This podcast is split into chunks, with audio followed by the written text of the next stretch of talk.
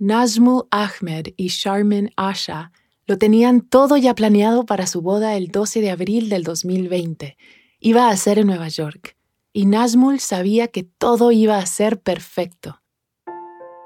We started planning our wedding in the summer of 2019, and we were really excited. We knew exactly what we wanted. We found a location for the wedding. We even chose the food and the photographer. Pero en enero, Nazmul comenzó a preocuparse por la pandemia del COVID-19. Él ya estaba al tanto del coronavirus mucho antes que la mayoría de las personas en los Estados Unidos, porque trabajaba para una empresa de suministros médicos que hacía negocios en China. En marzo, estaba claro que la pandemia se estaba agravando. In March, we only had a few things to do before the wedding, like outfits. But then, Charmin's medical school graduation was canceled, and that's when we started to worry about our wedding. La cuarentena llegó el mismo día que el paquete de correos con el vestido de novia de Charmin. La pareja se vio obligada a aislarse en su apartamento de Nueva Jersey. Fue entonces cuando decidieron cancelar la boda. I thought we should cancel the wedding, and Sharmin agreed. But it was devastating. Pero unos días después, Mientras jugaba videojuegos para entretenerse durante la cuarentena, a Nazmul se le ocurrió una idea. During our quarantine, we started playing a popular video game called Animal Crossing. In the game, you can build your own world and you can actually hang out with other real life players. Suddenly, I had an idea. Charmin and I couldn't get married in the real world, but maybe we could get married in a video game. Welcome. Bienvenidos y bienvenidas a Relatos en Inglés, un podcast de Duolingo. Soy Diana Gameros. En cada episodio podrás practicar inglés a tu propio ritmo, escuchando historias reales y fascinantes contadas por las personas que las vivieron. Los protagonistas hablan en un inglés sencillo y fácil de entender para quienes están aprendiendo el idioma. En este episodio, dos historias de personas que quieren contraer matrimonio, pero se encuentran un obstáculo enorme, una pandemia global. Nazmul y Charmin se conocieron en el 2016 a través de Instagram. Nazmul se fijó en Charmin porque la vio en una foto de uno de sus amigos de la secundaria. Él pensó que ella era guapa, así que la contactó a pesar de que nunca se habían conocido en la vida real. Lo hizo a través de un mensaje directo o como se suele decir en inglés, DM, por las siglas de Direct Message. Before responding to my DM, Charmin asked a friend we had in common about me. Our friend said, Oh, Nazmul, he's nice. Charmin still didn't respond for a while, but when she did, we talked a lot. And we finally met a few months later with some friends at a bar. Sharmin and I realized that we only lived eight minutes away from each other in New York City. For our first formal date, we had brunch in a New York neighborhood called Astoria. El brunch es una comida que combina el desayuno y el almuerzo, generalmente los fines de semana. Dos años después de su primera cita, Nazmul le propuso matrimonio a Sharmin durante unas vacaciones en Costa Rica. Sharmin finished her exams for medical school, and we wanted to celebrate. I suggested a trip to Costa Rica, but her parents didn't feel comfortable with that. We are both Bengali. Our parents are from Bangladesh, and they were conservative about men and women traveling together before marriage.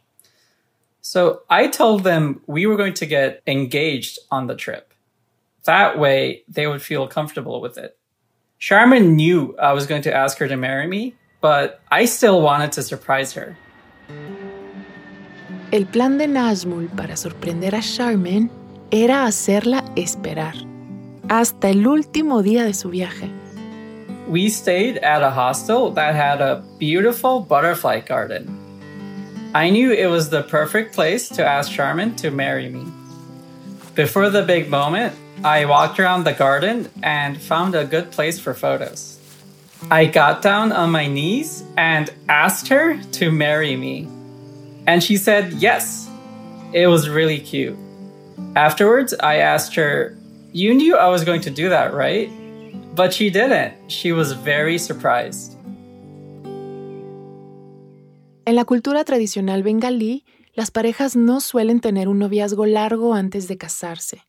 Pero Nazmul y Charmin crecieron en los Estados Unidos, donde estar comprometidos durante más tiempo no es raro.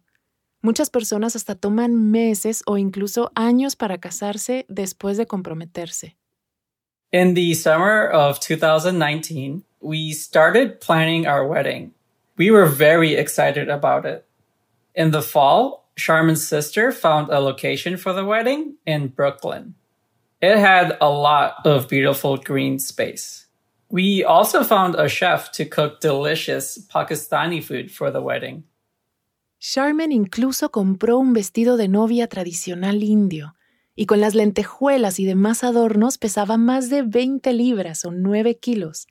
Su lista de invitados era de 150 personas. Como es común en los Estados Unidos, le pidieron a un amigo que oficiara la boda. Our photographer was a good friend and one of our best friends was going to officiate our wedding. We were really excited. Cuando llegó la pandemia, tuvieron que llamar a todos y cada uno de los invitados para cancelar la boda. Poco después, Nazmul también fue despedido de su trabajo o laid off. At the beginning of the pandemic, I was laid off from my job, and Charmin's internship at the hospital was canceled. With the quarantine, we were just at home in our apartment and we were feeling pretty low. Con preocupación por el futuro y decepcionados por haber cancelado su boda, comenzaron a jugar el videojuego Animal Crossing para entretenerse. In the game Animal Crossing, you can go to different islands and see waterfalls and beaches.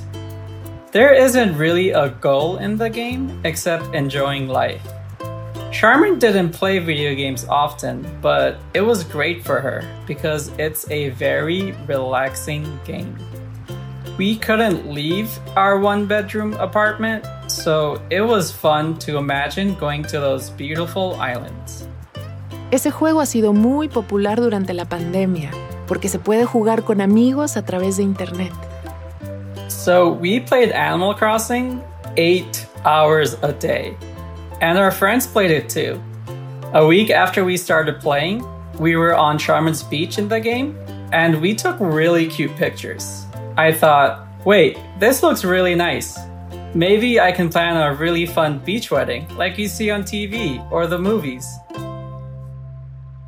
Al día siguiente, Nazmul comenzó a planificar una boda a través de ese juego. Quería que la boda fuera una sorpresa. First, I started to make a space on my island for the wedding, and that took an hour. Then I started creating our wedding logo with our initials, and that took another two hours.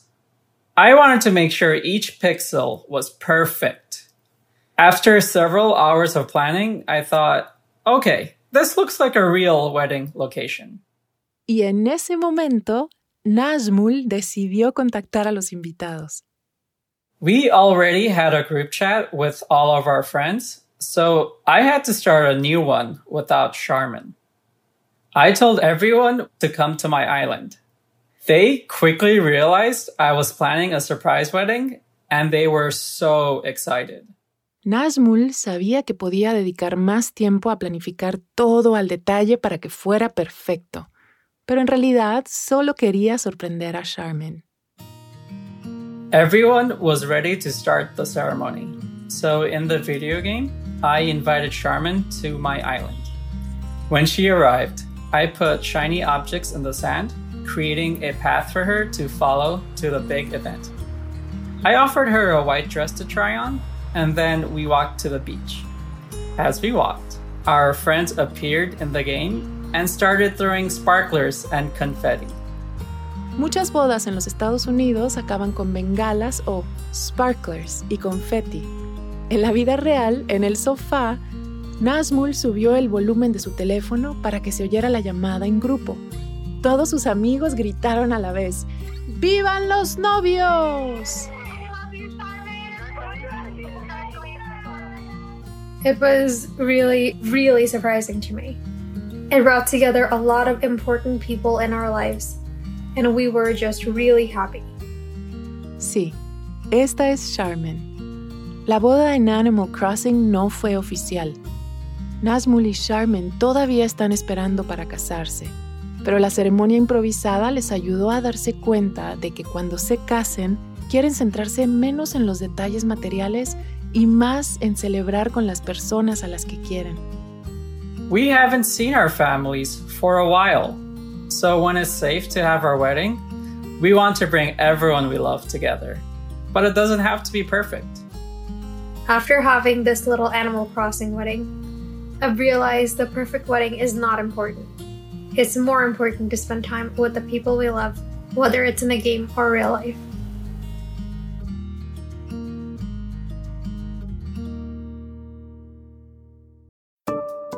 Antes de seguir con la historia, ¿te has preguntado alguna vez cuál es tu nivel real de inglés? Friend. Home. Bring in. Cheer up. El Duolingo English Test es una forma cómoda, rápida y barata de saberlo. El examen lo puedes hacer online cuando te venga mejor desde tu casa, sin tener que desplazarte a ningún sitio. Y lo mejor, ya lo aceptan miles de universidades de todo el mundo. Si quieres tomarlo y saber cuál es tu puntuación, puedes practicar de forma totalmente gratuita a través del enlace go.duolingo.com barra relatos. Otra vez, go.duolingo.com barra relatos. Ahora volvamos a nuestro episodio de hoy.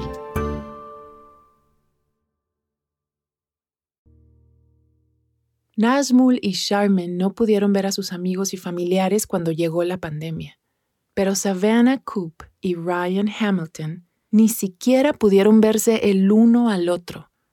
Savannah es canadiense de un pueblo llamado Abbotsford, en la provincia de la Columbia Británica. Ryan es de Bellingham, en el estado de Washington, al otro lado de la frontera entre Estados Unidos y Canadá. Se conocieron en Hinge, una aplicación de citas, en julio del 2019. For our first date, Ryan asked me to meet him at a coffee shop in Bellingham.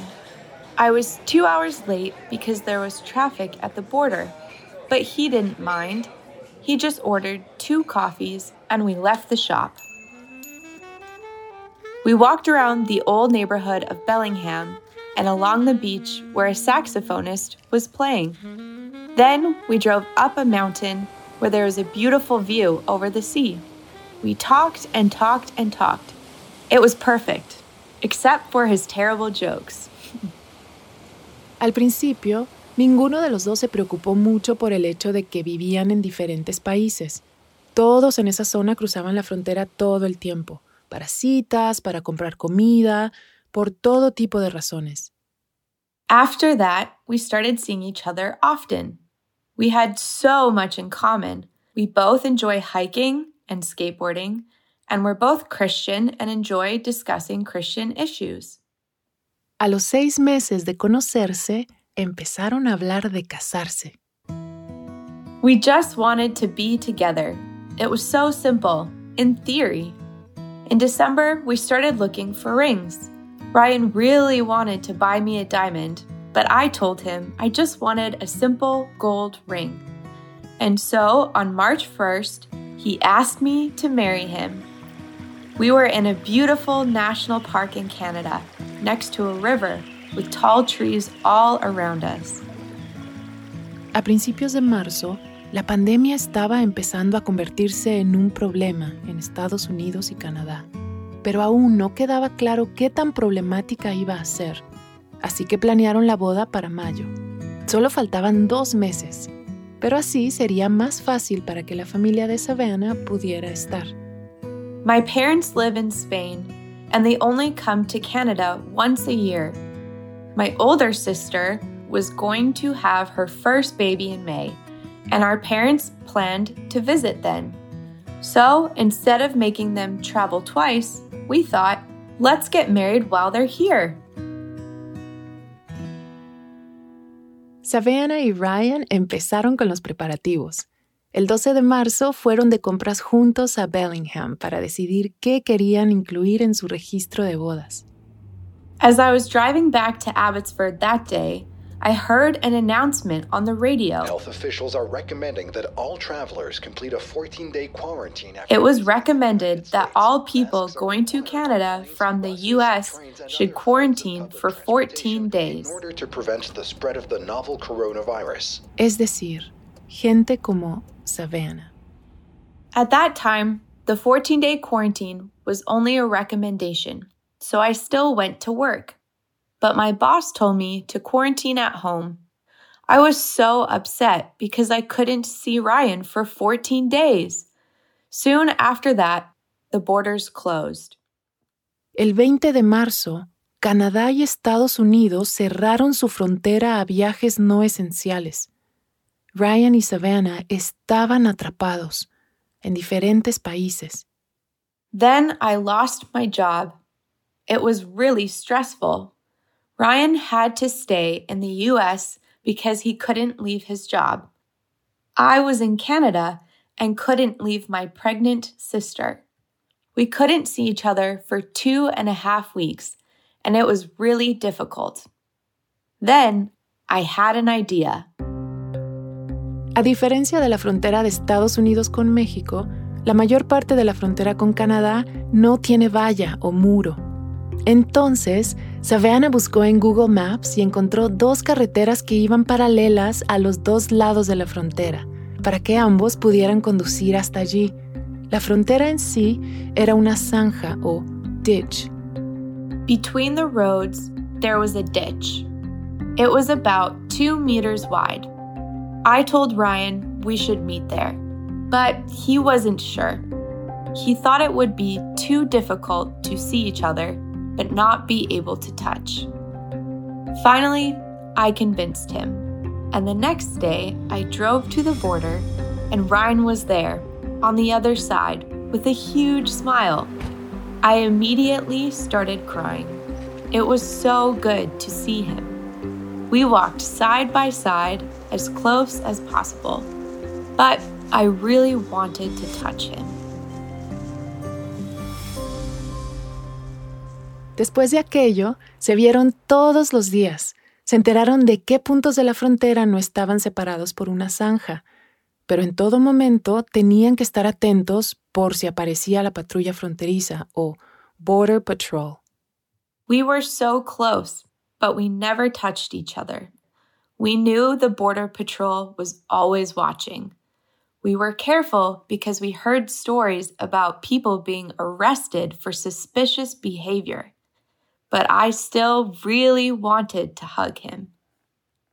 Al principio, Savannah y Ryan pensaron que el cierre de la frontera sería temporal, pero a medida que la fecha de su boda se acercaba, se dieron cuenta de que no iba a reabrirse pronto y tuvieron que cancelar la boda. Así pasaron las semanas.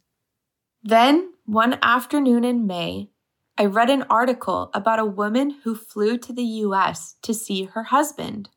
We didn't realize that flying was still an option, even though the land borders were closed.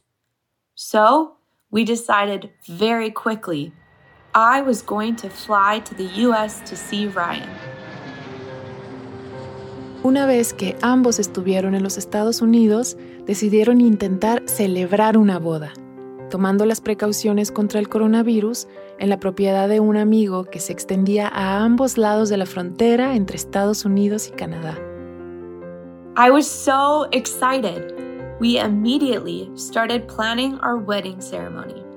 We decided to have our wedding at our friend's property because then all our Canadian and US guests could come and stay on different sides of the border. And it was safer to have an outdoor wedding during the pandemic. Solo tenían dos semanas para planificar la boda porque los padres de Savannah, que estaban en Canadá visitando a su nuevo nieto, querían regresar a España, pero no querían volver hasta que Savannah y Ryan se hubieran casado. We planned a small wedding. it was only for some of our family and friends. But it was so much work because we were planning two weddings. We didn't want people to cross the border, so we needed two of everything two photographers, two videographers, two different people to bring dessert and coffee. El día antes de casarse tuvieron un ensayo o rehearsal, un repaso previo de la ceremonia que muchas parejas estadounidenses hacen el día antes de la boda de verdad. While we were finishing our wedding rehearsal, I heard a truck arrive. I looked, and it was the Border Patrol. I was devastated. Savannah estaba segura de que la gente de fronteras iba a cancelar la boda. The officer got out of his car and said, Oh, you two are getting married? I was really nervous, but when he said that, I felt so much better. He recognized us from all of our dates at the border. La boda pudo continuar según lo planeado. Había una hilera de sillas a cada lado de la frontera, los invitados canadienses a un lado y los estadounidenses al otro. Savannah caminó a lo largo de la frontera justo en el medio para recitar sus votos o vows. While I was walking down the aisle with my dad, it started to rain. I stood next to Ryan, and when I started saying my vows, the sun started to shine. Then Ryan took a ring out of his pocket, and it was a diamond. I was shocked. Ryan había comprado el diamante en secreto, y aunque no lo había querido en un principio, a Savannah le encantó la sorpresa. After the ceremony, we moved the tables together. So we had one big table on the border. Guests from Canada were on one side, and guests from the US were on the other side. My sister came with my baby nephew. I loved every second of it.